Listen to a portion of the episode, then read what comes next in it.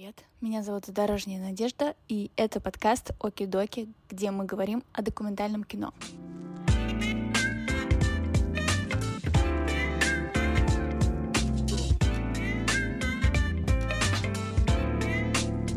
Настя ходила на обеды для бездомных. А Влад с Максимом, они очень сильно расстраивались. Кино — это как горячие пирожки. Сделал и съел призма документальности, она спадает. А теперь э, самый ненавистный всеми вопрос. Ладно, все, вырежи, не надо это. Я заметил, что документальным кино занимаются немного другой тип людей. Наверное, у нее должно быть как минимум чувство юмора. Мне кажется, когда ты смотришь на меня, ты сбиваешься.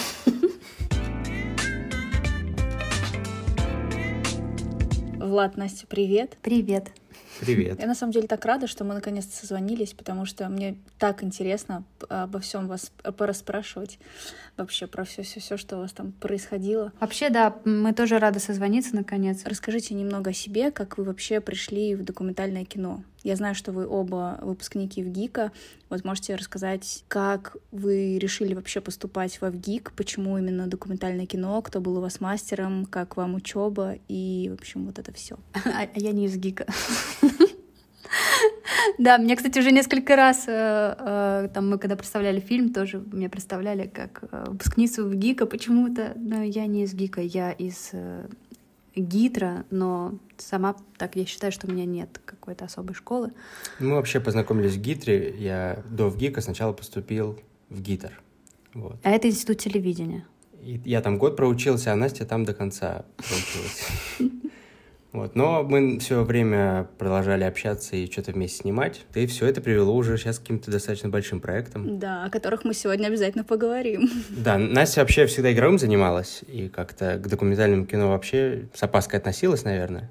А я в Авгике, поскольку оператор, учился на оператора, и у нас разделения на игровое и документальное не было. Поэтому я с курса второго как-то увлекся документальным кино, стал снимать и такое, и такое, и даже документально мне нравилось больше. Казались даже, что фильмы всегда как-то у режиссеров получаются интереснее более какие-то такие личные. И в основном все свои работы курсовые защищал документальными фильмами. И потом уже как-то Настя об этом, видимо, много рассказывал, и не знаю.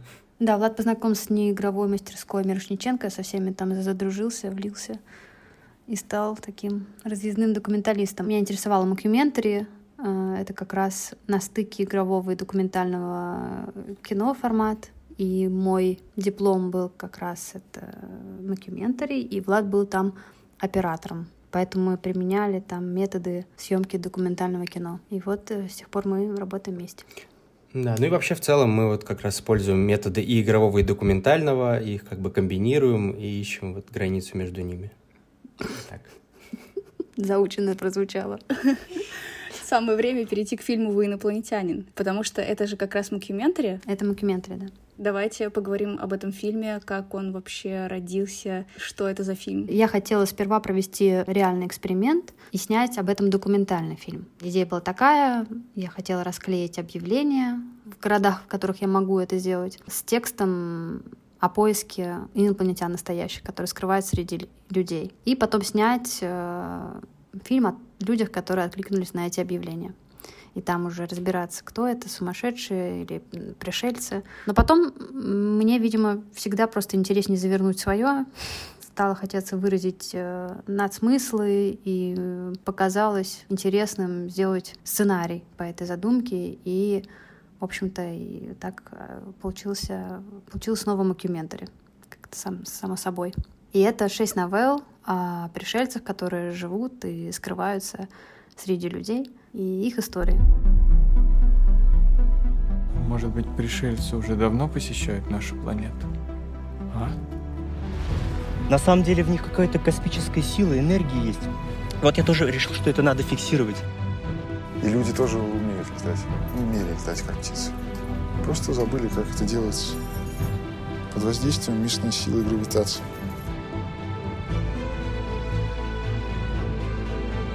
Веселое умирание на планете Земля.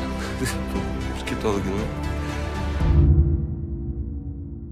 Я насмотрелась разных э, странных фильмов, э, типа от РЕН-ТВ, ТВ-3, всякие расследования про пирамиды. Что-то я две недели вот такого насмотревшись, как-то отлетела моя реальность, она немного подверглась э, сомнению. То есть, а все ли так, как мы думаем, а может быть, э, есть какая, какие-то потайные течения и движения, э, и потом я начала читать альтернативную историю и так далее. Но, ну, в общем, э, неделю я была в каком-то странном состоянии, и мы тогда снимали как раз вот наш первый мокюментари фильм «Гуранга. Путь к успеху», и у нас там был странный актер, очень главный, Например, он никогда при нас не ел, он жил в гостинице и говорил, что питается только апельсинами и яйцами, и выглядел он очень странно, и говорил об астральных путешествиях и так далее.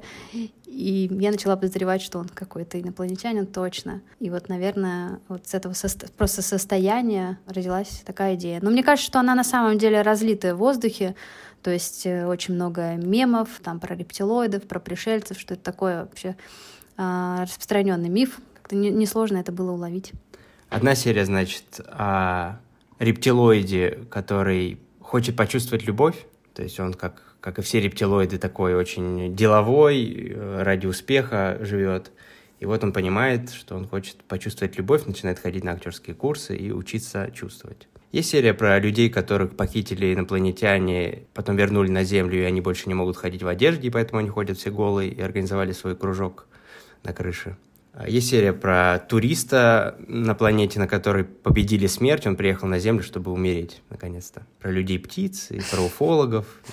И про фермера с другой планеты, да. Получается, это люди, которые реально от, откликнулись на объявление. Что ты имеешь в виду под реально? Ну, в смысле, этот фильм начинался... Ты говоришь, что этот фильм начинался с того, что ты расклеил объявление о поиске инопланетян, и... Или это тоже загадка фильма? Это была изначальная задумка для документального фильма, которая трансформировалась э, в игровое. Но фильм наш начинается, да, именно с такой легенды. То есть там, там актеры? Да. Они есть на кинопоиске. так что мы никого не, не, мы не проспорили и да, не, не сильно удивим. Ну, так а вот, вот странно, мы же как бы сказали, что это мокюментари, а почему ты все равно думаешь, что это реальные люди? В чем, в чем, в чем тогда это мокюментари? Э, как ты это себе объясняешь? Слушай, не знаю, мне как будто бы хочется, чтобы они были реальными. И вот, кстати, интересный вопрос, а почему людям хочется э, смотреть про... Почему они верят? Почему людям хочется реальных людей видеть в кадре? Как вы думаете? Ну, мне кажется, что просто у нас изменилось вообще, в принципе, а, призма восприятия контента. Ну, то есть мы больше стали смотреть какой-то документальный реальный контент, блоги, влоги и так далее, наблюдать за жизнью реальных людей. Для нас это как-то даже привычнее такой формат. То есть э, у нас тоже такое как бы наблюдение чуть-чуть в сторону да, блога. Но это какая-то эволюция. Почему документальное кино сейчас становится популярным? Почему реальность? Не знаю, может быть, раньше вообще э, техника не позволяла фиксировать э, человека так, чтобы можно было это воспринимать как фильм, то есть в таком количестве и так потом собирать драматургию, чтобы это вот так вот могло выглядеть. То есть э, это все техническая революция поспособствовала? Просто одно от другого зависит. Ну, то есть и техническая революция, я думаю, конечно, очень сильно влияет. И в то же время ну, рождаются какие-то новые жанры, новые формы органично, как-то вытекая из старого? Слушай, сложный вопрос. Ну, просто, по крайней Можно очень по-разному на него ответить. А вот так, в том, так скажем, виде, в котором я снимаю документальное кино, я вот очень мало себе представляю, как можно так было бы снимать э, на пленку. Поэтому вот тот, так скажем, вид документального кино, такого прямого кино, как будто до этого был очень сложно осуществимый, очень как бы дорогой. Мне кажется, когда ты смотришь на меня, ты сбиваешься. Не смотри на меня. Влад, не смотри на Настю. А я просто улыбаюсь все время. Мы нашли финансирование, нам сказали, вот снимите одну серию, и тогда посмотрим, продолжим или нет. Вот тогда как раз коронавирус начинался, и там вообще все это было под угрозой срыва, но мы как-то поехали в Питер и сняли эту серию про рептилоида. Вот. И дальше нам сказали, хорошо, теперь можете снять еще пять серий. И мы там буквально за несколько месяцев быстро начали вдвоем сидели на карантине и писали сценарии. И было очень круто, что, в отличие, наверное, от многих других вещ... ну, как бы, случаев, а, нас не редактировали, мы прям то, что написали, без единой продюсерской поправки, то и сняли. И, наверное, поэтому как-то получилось так максимально аутентично. Ну да, и очень панкрокерски. У нас был очень скромный бюджет, я думаю, поэтому нас еще не редактировали и дали нам полную свободу. То есть такой эксперимент, и либо получится, либо не получится. В принципе, мы немного, немного потеряем. Вот, и мы поэтому прям отрывались. Вы же с этим фильмом, да, катались недавно по России и показывали его? Ну, да. Да, с ним. Мы просто сняли его как сериал изначально, попытались попродавать на платформы, и, в общем, немного все это заглохло. Вот, и мы решили взять все в свои руки и сделать из этого полнометражный фильм, получить на это как бы права уже отдельные свои и показывать его. И вот, э, ну не знаю, это была полная авантюра, просто потому что мы хотели его каким-то образом показать, выкладывать мы его не можем. Фестивали как-то тоже уже на тот момент в основном прошли все заявки, и мы решили, а почему бы просто э, из, мы были в Новосибирске в тот момент, не доехать на Москвы, до Москвы на машине и по пути в городах не показывать его всем как бы подряд, собирать маленькие такие группы и обсуждать фильм. В итоге мы проехали на, через Омск. На старой Омск. тачке деда да. Toyota Corona от Новосибирска до Москвы, и да, показывали в разных городах его, договаривались с э, площадками, разными культурными центрами, и, в общем, это вообще ну, невероятный опыт, и мы устраивали настоящие обсуждения после, и это было удивительно интересно. Некоторые люди очень сильно расстраивались, когда узнавали, что это псевдодокументальное кино. Кто-то даже разозлился. Ну, там в кино просто такая, такая ситуация. В последней новелле ставится ну, как сказать, не то чтобы жирная точка, но либо это чудо, либо это фильм. То есть э, как раз вот эта призма документальности, она спадает, и э, у нас один зритель очень сильно разозлился и сказал, нет, я, я верил, я мог поверить во все, во все, что вы мне показываете, это действительно было правдоподобно, но зачем, зачем вы разрушили это, зачем вы это показали в конце? Я так верил, я так надеялся. Ну и многие, да, приходили а, на наш фильм, думая, что это документальное кино. А насколько сложно было найти площадку и собрать людей, получается, за какой-то короткий промежуток времени, там, условно, пока вы едете от города к городу, вам нужно было найти место для показа, договориться там со всеми, и еще и публику найти. Как вообще все это происходило? Ну, мы заранее, естественно, там за две недели где-то это все организовали. И... Заранее. Да, ну мы, мы не типа ехали и сразу на следующий день делали. Мы это все запланировали вот там за какое-то время. И было по-разному. А, где-то зависело от площадки, с которой мы договорились. Площадок, конечно, достаточно, в принципе, много всяких разных таких а, арт-клубов каких-то, киноклубов, то есть не кинотеатры, а вот что-то такое поменьше. И в зависимости от площадки собиралось разное количество людей. А что сейчас с этим фильмом? Его можно будет где-нибудь увидеть? Ну, в данный момент мы занимаемся тем, что рассылаем письма дистрибьюторам, общаемся и надеемся, что сможем вывести э, фильм в прокат каким-то образом и попасть на платформы. А какая у него, не знаю, не глобальная цель, а глобальная мысль вообще? Что в него заложено? Да, наверное, вот почувствовать какую-то связь между друг другом, а, напомнить о том, что все мы человеки, а, все мы земляне живем на одной планете, которую надо беречь. И вот, наверное, об этой разности и а, о том, что в основе нас всех объединяет. Давайте перейдем к фильму «Бездомный с киноаппаратом». Расскажите, что это за кино, с чего все началось и э, что у него сейчас за статус. Ну, все началось с того, что Настя ходила на обеды для бездомных, и там ей рассказали про то, что есть такой бездомный, который снимает фильмы. И даже показали несколько этих фильмов. И они были настолько смешными и настолько э, искренними, одновременно нелепыми, плохими и искренними, что как-то ее это поразило, и она об этом рассказала мне. Я тоже этому поразился, пересмотрел все его фильмы, смеялся, как никогда в жизни до этого не смеялся. Вот, и понял, что как-то вообще этот человек, видимо, на меня даже похож, что надо про него снять фильм, и это будет какое-то вот и личное исследование, и вообще просто что-то очень смешное, необычное. Я им позвонил, мы с ним встретились в Макдональдсе, э, он очень обрадовался, что кто-то за него, ну, что кто-то вообще как-то хочет э, про него снимать фильм. Я позвал своего друга и товарища Максима Лукьянца, и мы вместе начали, как два режиссера, делать этот фильм. А мы делали краудфайдинг, к нам присоединилась еще Юля Жарук, продюсер. Она помогла нам сделать соцсети, сделать ТикТок с ним, который там вдруг стал достаточно популярным, там около 50 тысяч подписчиков в один момент было. Мы рассказывали о бездомности, То есть это какой-то, ну такой, это вот фильмы категории Б, это Томми Вайса комната или вот Эдвуд, вот. То есть это вот, вот э, из, из этой серии фильм. Про такого режиссера, творца, еще и документальный, еще и про бездомного. Потом мы еще на него получили грант от питчинга дебютантов. И, в общем, вот его три года так делали, делали, делали, и сейчас он наконец доделан. Мы его презентовали на фестивале «Одна шестая».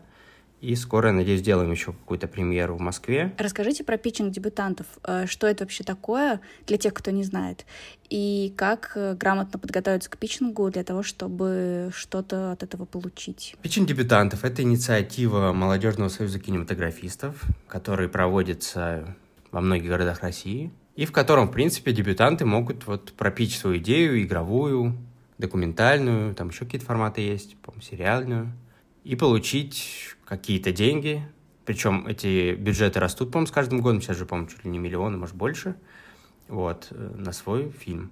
Ну, для нас так, э, там такая была история, что мы как-то сразу вообще хотели делать фильм, чтобы он пошел на какую-то платформу. То есть прям в тот момент они еще, может быть, были такие в более зарождающем состоянии, но сразу было понятно, что документальное кино — это какое-то будущее, что скоро все эти платформы захотят документальное кино. Как раз во время наших съемок вышел Тайгер Кинг, был такой пример документальной комедии на платформах. Мне казалось, что сразу идти на платформу с идеей и заранее как бы питчить, хотя непонятно, что там с фильмом получится, это как-то, ну, короче, взять деньги, а потом ничего, как бы ничего хорошего не получить из материала, как-то странно. И я подумал, что, наверное, лучше сейчас своими силами снять, а потом уже его продавать. Уже готовый фильм, когда уже понятно, что, ага, фильм сложился есть начало, есть финал. И поэтому мы решили как бы своими силами как-то изначально искать финансирование. И вот на стадию постпродакшена как раз э, выиграли этот грант питчинга, и благодаря этому могли ну, более-менее спокойно 3-4 месяца сидеть в офисе, и монтировать. С каким материалом нужно приходить на питчинг? Достаточно просто идеи или нужно подготовить, там, не знаю, режиссерский тритмент какой-то? Ну, там я помню, что, ну да, там нужны все вот эти документы, заявка, логлайн, синопсис, презентация. Ну, мы использовали трейлер для краудфандинга, который мы делали. И то есть у нас уже для краудфандинга был собран весь этот пакет такой документов. Поэтому его не сильно там даже его надо было перерабатывать. Кстати, вот теперь э, совет, э, как раз который можно из моего опыта дать в самом начале съемок фильма очень хорошо взять и пойти сделать некую фотосессию с героем, чтобы потом во все эти презентации можно было вставлять уже кадры самого героя. И также мы провели там на свои деньги сразу три смены, из которых, во-первых, уже стало понятно, можно ли с этим героем как бы дальше продолжать э, что-то делать или нет. Эти же кадры мы сразу могли вставлять уже в некий такой тизер, чтобы было, опять же, всем уже наглядно понятно, что это за герой и как там все работает. Короче, нам это очень помогло, что мы вначале сразу так сделали. Ну, а вот конкретно, там, я, может быть, что-то забыл сейчас, там, наверное, какие-то режиссерские экспликации еще есть, но это надо смотреть в общем, на сайте. Вот мы как раз с Ириной Шаталовой э, обсуждали этот момент, когда говорили о конкурсе «России. Взгляд в будущее», что есть такая очень большая проблема, что люди не могут, вообще не понимают, что такое режиссерская экспликация, и не умеют их делать. Может быть, ты дашь какой-то какой совет, как э, красиво, правильно и так далее сделать режиссерскую экспликацию. Ну, по поводу красиво обычно у нас Настя отвечает за как-то все клево оформить презентацию. Я тут очень слаб в этом. А по поводу, э, что такое режиссерская экспликация, это то, каким художественным средствами ты будешь свою идею воплощать. То есть, например, ты решаешь, что я хочу сделать фильм одним планом, да, и ты в режиссерской экспликации это пишешь. Большую часть фильмов, в которых ты выступаешь режиссером, ты и оператор этих фильмов.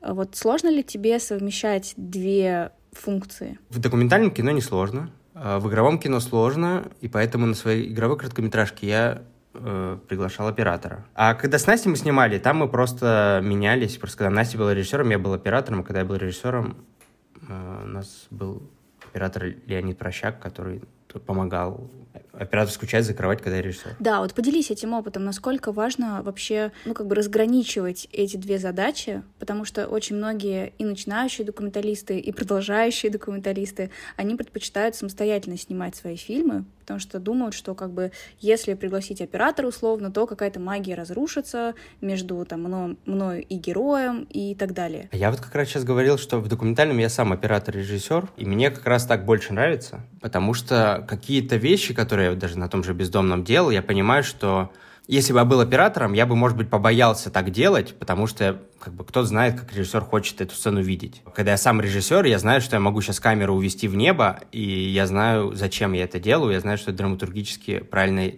движение. Поскольку в документальном кино ты не, часто не имеешь времени, чтобы спросить у режиссера, могу я так сейчас сделать, что этому предложить. Поэтому мне в документальном кино, наоборот, нравится самому быть оператором. И как раз у меня возникают проблемы, когда мне там нужен второй оператор, чтобы ему как-то вот, короче, сработаться, объяснить, как снимать, чтобы это как-то попадало в, в общий стиль, чтобы мы друг другу не мешали. Я, например, когда читала книжку про Вернера Херцога, э, у него там так много было всего классного, что оператор документального кино не должен быть перфекционистом, там он должен э, стремиться, короче, к каким-то неожиданностям. И я, вот сейчас дословно я цитаты не помню, но мне очень сильно врезалось в память вот это отсутствие э, перфекционизма в человеке. Вот что ты еще можешь добавить э, о том, каким должен быть оператор документального фильма? Ну, с этим я могу согласиться. Опять же, он должен быть сам чуть-чуть режиссером, чтобы во время съемки понимать, э, как это будет и монтироваться, и как это лучше... Короче, думать наперед, думать уже монтажом. Ну, по поводу перфекционизма, это такая очень частая проблема операторов, особенно которые приходят из игрового кино, которые стараются поймать, сделать красивую картинку. А в документальном кино красивая картинка — это то, что ты должен... То есть это то, что стоит на втором месте после события, которое происходит. Оператор документального кино — это тот, кто умеет очень быстро, не мешая событию, найти этот хороший еще и кадр, который будет там и драматургически верный, и, может быть, художественно ценный. А документальное кино сложнее снимать с точки зрения операторской работы? Я не знаю, для меня это такой флоу, поэтому я вообще, как оператор, я вообще не, мало парюсь. В, ну, в плане, в хорошем смысле слова, что я как-то прям на таком кайфе это делаю, и все течет, и все хорошо. Намного сложнее это монтировать. Шесть месяцев сидеть в офисе и пытаться, ну, как бы складывать, складывать, потом получать какой-то такой непонятный результат, потом переделывать. И там, ну, вот, вот это сложно. А снимать это, по-моему, не очень сложно. Расскажи, у тебя есть какие-нибудь лайфхаки по монтажу документального кино? Ну, то есть, например, ориентируешься ли ты на какой-то сценарий? Когда вообще, если ты пишешь сценарий, то когда он э, рождается? В процессе съемок или до, там, на препродакшене?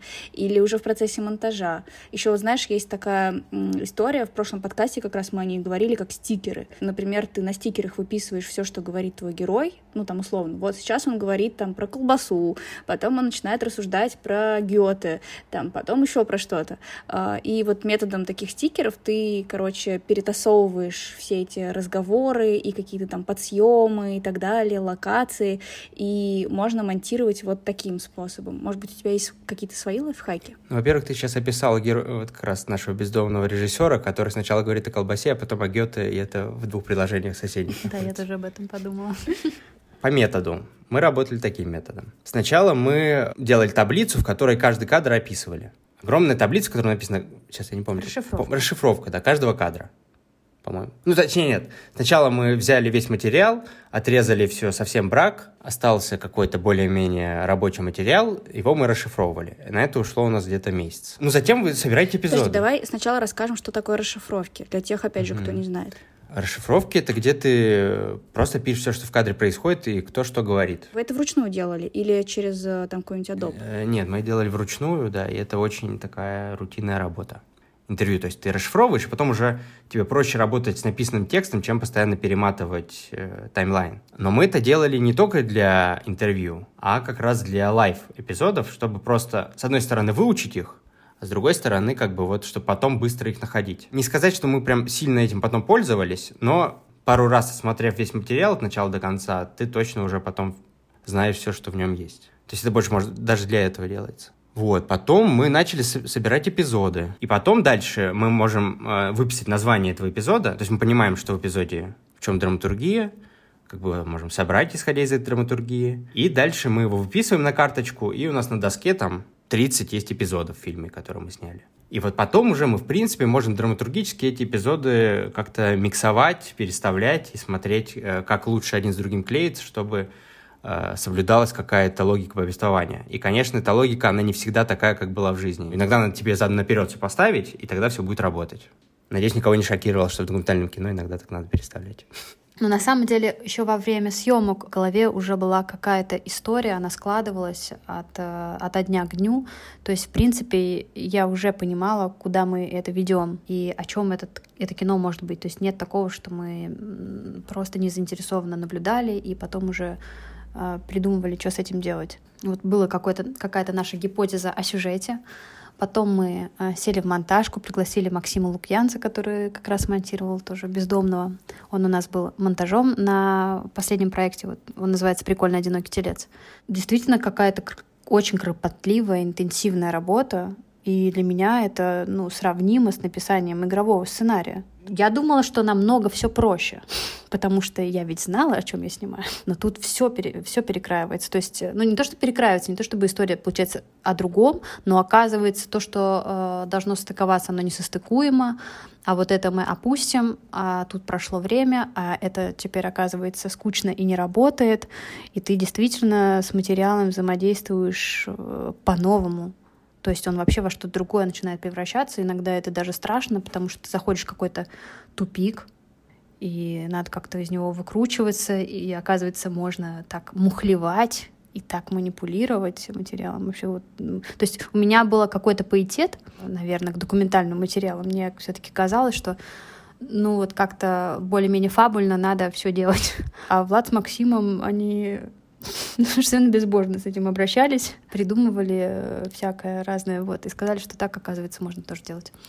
А, и я как-то им поверила. И потом, кстати, я знаю, что Вернер Херцог тоже совершенно не чурается делать свои документалки, ну и примешивает туда всякое. Делать это практически даже макументарно. Если я не ошибаюсь, как раз вот э, как этот фильм называется? Кол...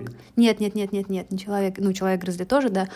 А, колокола в глубине, Надь, поправь меня а, с названием. Слушай, а я не помню. Но, по-моему, у него э, это, это история о... Так, ну да, колокола с глубины. Колокола из глубины, да. И, по-моему, эту историю он, он как бы вот придумал в голове, а, у него была идея фильма, он приехал в Россию, оказалось, что там ничего такого нет, и он просто выдумал этот фильм, то есть, э, ну, снял, ну, это практически мокюментари. Ну, это и есть, наверное, мокюментари. Вот. И ребята, в общем, меня шокировали в монтажке. Тут применяются методы мокюментари. Только они применяются не на площадке, а они применяются в монтаже. То есть мы как бы симулируем некоторые события реальности. Но самое главное, чтобы фильм был гармоничен, чтобы он э, был содержателен, с собой что-то являл да, зрителю. У нас это все такое пошло из как раз мастерской Мирошниченко. Я просто хотел сейчас упомянуть э, режиссера Юлию Сергену, с которой мы сняли два фильма, и вот один из них «Амурская Голгофа», который в том году был на МКФ. И тоже потом увидел, что как бы Юля... Ну, Юля вообще относительно монтажа, она вообще... Беспощадна. Беспощадна, она такое там вытворяет. Вот это ее метод. Советую посмотреть и «Амурскую Голгофу», и «Уральское дерби». Как-то мне кажется, мы все в таком вот, как скажем, из одних и тех же принципов исходим, когда делаем документальные фильмы, поэтому вот... Это, это, это не принципы Разбежкиной, это другие принципы. Вот. Ну-ка, ну-ка, какие? Мы все, мне кажется, понимаем, что мы можем любые методы использовать, любые приемы, если они работают на драматургию, э, и как бы делают фильм, вот именно, именно чтобы ты его смотрел как игровое кино, хотя это документальный фильм. Вот, вот, вот такой какой-то, не знаю, центральный постулат. Я еще хотела сказать, что главный инсайт для меня, а, когда мы монтировали док-фильм, я поняла, что вообще режиссер документального фильма, он во многом проявляется в монтаже потому что на площадке ты часто просто бесполезное существо, которое может подписывать какие-то договора, записывать звук и так далее, но вот твое мастерство проявляется именно там, и мастерство, и стиль. Расскажите, Влад, наверное, это больше к тебе вопрос, про Сергея Мирошниченко. Какие основные вообще какой он преподаватель и какие основные тезисы, не знаю, мысли о документальном кино ты вынес за все время обучения? Ну, он у меня конкретно не преподавал, поскольку у операторов он не преподавал. Единственное, я с ним чуть-чуть поснимал на «Рожденных в СССР», вот новой части. Она, кстати, выйдет? Ну, да, она делается, насколько я знаю, и я тоже жду, что она выйдет. Буквально чуть-чуть как понаблюдал, как он работает, ну, в общем, это вот такой, да, для меня был пример вот опытного режиссера-документалиста, который как раз вот как режиссер все события развивает, их как-то вот подталкивает, задает правильные вопросы в правильном месте и так далее, и очень чувствует, как это нужно. Он провокатор? Нет, я, я бы не сказал, это провокация. Я бы сказал, что это просто о- очень правильное общение, которое как бы вот задает точный вопрос, который за собой следует то- точная реакция героя, которая потом встает в фильм. Ну, это у него и в фильмах это, это слышно иногда, эти вопросы. А как вообще, а, вот по твоему опыту, как расположить к себе героев? Ты же тоже интервьюировал, наверное, интервьюировал, господи, какое сложное слово, своих героев. Как ты располагал к себе людей? Ну, я, честно говоря, над этим не думал, как не, до некоторой такой задачи, что нужно расположить к себе героя. А, и вообще мне такая мысль чуть чужда. Ну, ты, например, не снимаешь интервью в первые дни никогда. То есть ты до последнего его откладываешь. Это же метод. Э, Я считаю интервью э, более, то есть для меня пока что на данном этапе, как в моем методе, который я использую, интервью является более связующей какой-то частью фильма, чем основной. То есть самое интересное из фильма мне интересно, которое происходит в лайве, его события. Действие. А, да, действия. А то, как он отвечает на вопрос, пока что я использовал больше, как чтобы связать два эпизода, как, чтобы он просто объяснил, почему он там и там находится, и почему он то-то и то-то делает. Но это не все так делают, и для кого-то интервью — это очень важная вещь. А расположить я не знаю. Давайте поговорим о проекте «Прикольно одинокий телец». Что это за фильм, как вы его придумали и э, что с ним сейчас происходит? Как вы нашли героя вообще такого? Герой э, мой приятель, который как-то пришел ко мне с э, предложением снять фильм вот об его, о, о его истории жизни.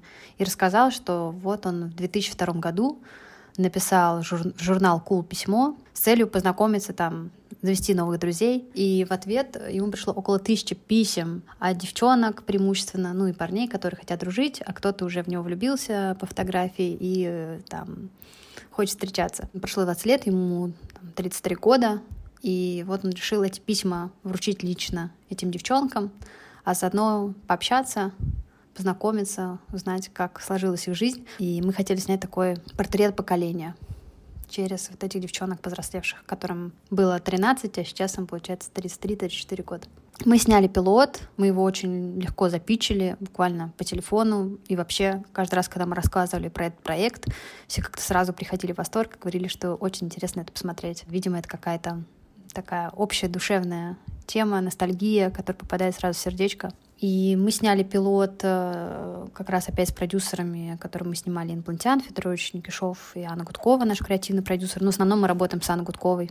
Мы показали его на Realist Web Fest е, получили там очень теплые отзывы, фидбэк. Он стал каким-то таким неформальным фаворитом фестиваля. Вот. Но мы пока с ним ничего не делаем.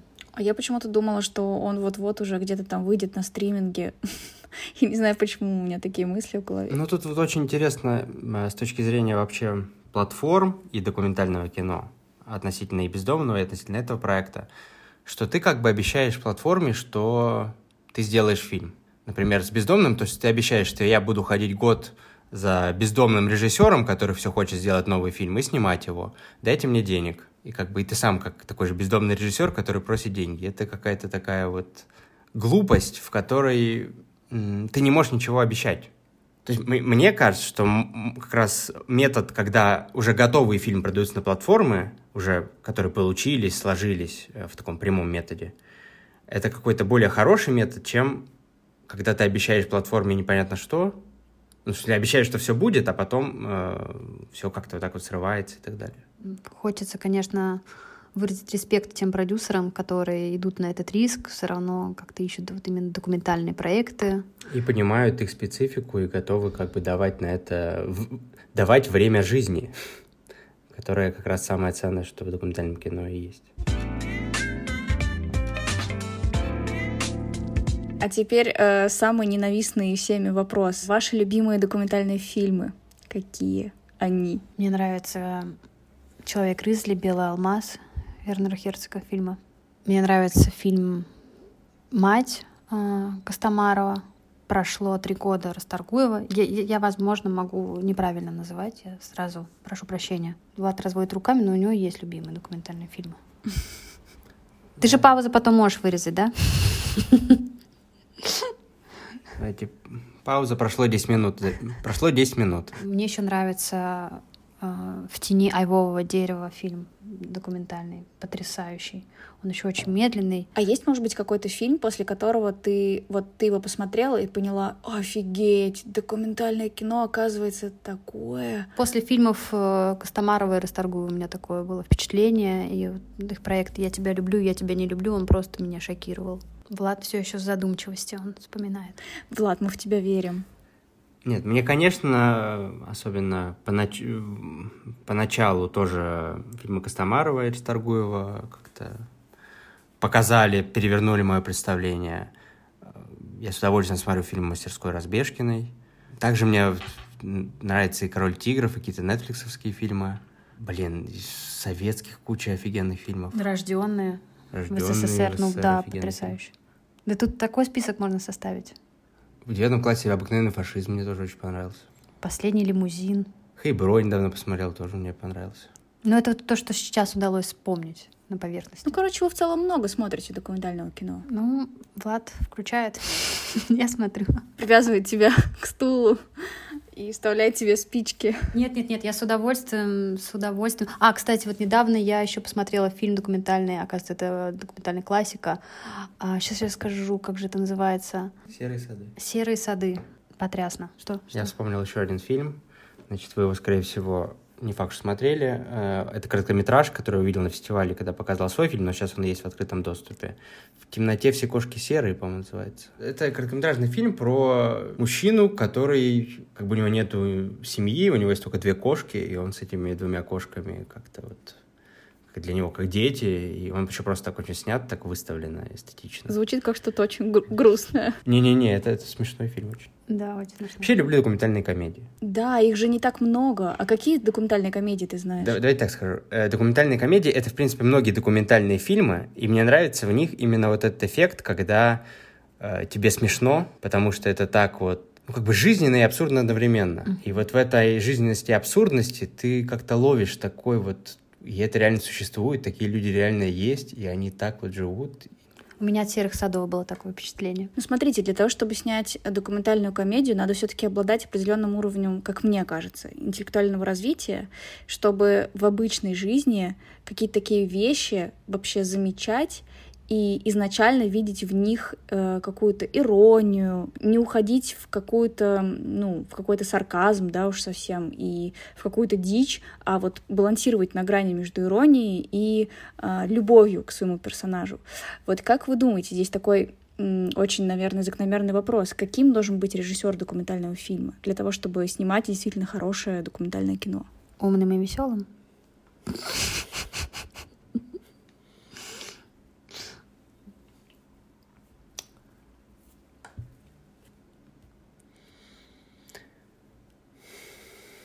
Открытым к тому, чтобы в другом человеке увидеть отражение Вселенной. И над этим пошутить. Ну, как бы и еще добавить к этому чего-то такого, чтобы это из этой серьезности тебя перевело в состояние такое вот... э.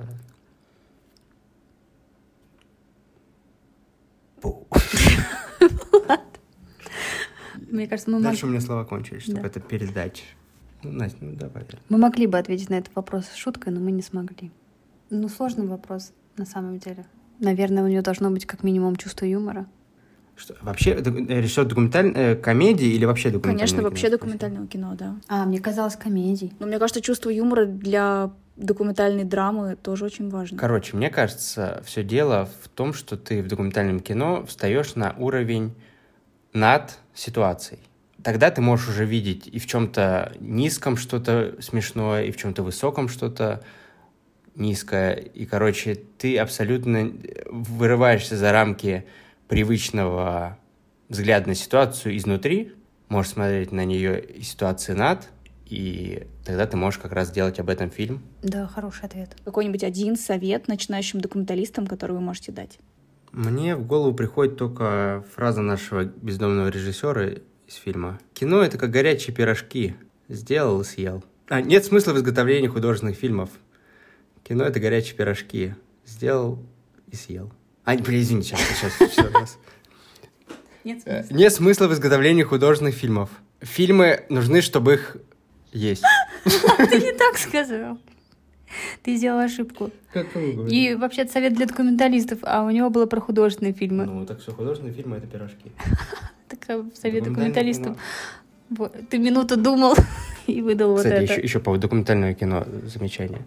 Я заметил, что документальным кино занимаются немного другой тип людей. Видимо, это в силу того, что пока в этой сфере очень мало денег, люди, которые занимаются документальным кино, они вот явно как-то болеют за свое дело. В игровом кино как-то этот процент пониже, вот, и поэтому туда приходит много людей таких, больше заработать. А документальное кино — это по любви. Занимайтесь любовью. О, мне кажется, это прекрасный финал для этой серии. А не кино. А вот это же было лишнее. Или любовью и кино. Под кино. Под хорошее документальное кино. Да.